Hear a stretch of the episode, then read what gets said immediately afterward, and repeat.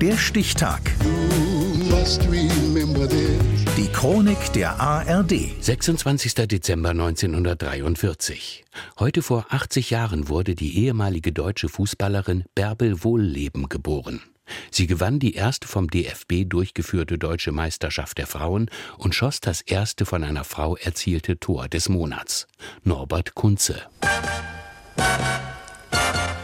September 1974. Sportschau-Reporter Oskar Klose hat Damenbesuch im Studio. Zum ersten Mal eine Dame ist, haben wir natürlich die Blumen. Vielen herzlichen Dank. Klose gegenüber, Fußballspielerin Bärbel Wohleben, damals 30. Gerade erst wurde ihr Treffer aus dem Meisterschaftsfinale der Frauen gegen Eintracht Erle von den Zuschauern zum Tor des Monats gekürt. Donnerwetter. Zum ersten Mal eine Frau in der Vorstellung beim Tor des Monats zur Auswahl überhaupt gestellt, in der 39. Sendung seit 1971 und sofort gewinnt diese Frau als Fußballerin. Ich gratuliere Ihnen, Fräulein Wohleben. Hier ist die Plakette. Aus dem Hintergrund musste Wohleben schießen und Wohleben schoss.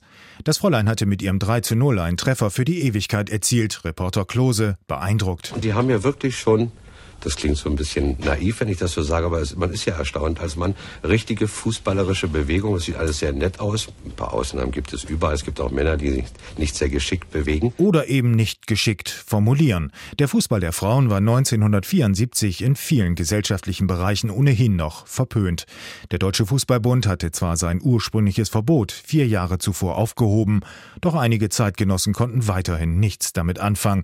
Bertie Fuchs etwa oder Wim Tölke. Was sind denn das für Mädchen? Sehr zarte Rempelei. Es gibt so schöne Sportarten. Warum ausgerechnet Fußball für die Dame? Und da hat Mutter eine wunderbare Flanke nach halb links gegeben. Werbewohleben focht das alles nicht an. Aufgewachsen mit drei Brüdern in Ingelheim am Rhein, kickte sie bereits als Kind, als einziges Mädchen in ganz Rheinland-Pfalz in einer Jungsmannschaft. Und mit denen habe ich immer im Hof gekickt. Es mussten ja dann vier sein, zwei gegen zwei.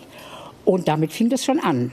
Und als dann 54 die Weltmeisterschaft der Männer war und die sie auch gewonnen hatten, bin ich nach Hause gekommen und habe gesagt, so, jetzt will ich auch bei den Jungs in der Mannschaft mitspielen. Daraus wurde eine erfolgreiche Karriere, die über Ingelheim nach Würstadt, Frankfurt, Bad Neuenahr und wieder zurück zum Heimatverein führte.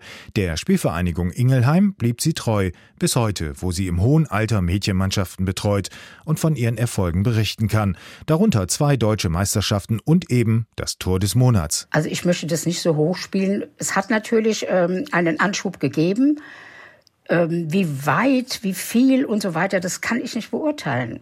Nun hat man festgestellt, dass also der Frauenfußball mehr Zulauf bekommen hat. Eine Pionierin und beachtete Persönlichkeit in der Sportberichterstattung.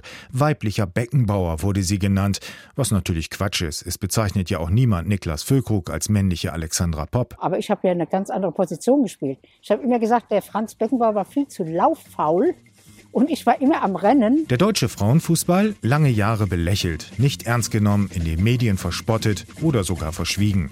Erst seit einigen Jahren brechen die Vorurteile auf, nimmt die Akzeptanz zu. Nicht zuletzt auch dank Bärbe Wohleben aus Ingelheim am Rhein, die erste Frau, die den Preis Tor des Monats erringen konnte. Heute wird sie 80 Jahre. Ich muss damit Sie meine Einstellung als Fußballreporter kennen zum Frauenfußball. Ich war auch mal ein Skeptiker, als das so anfing dass die Frauen hinter dem runden Leder herliefen. Aber in der Zwischenzeit bin ich eigentlich bekehrt.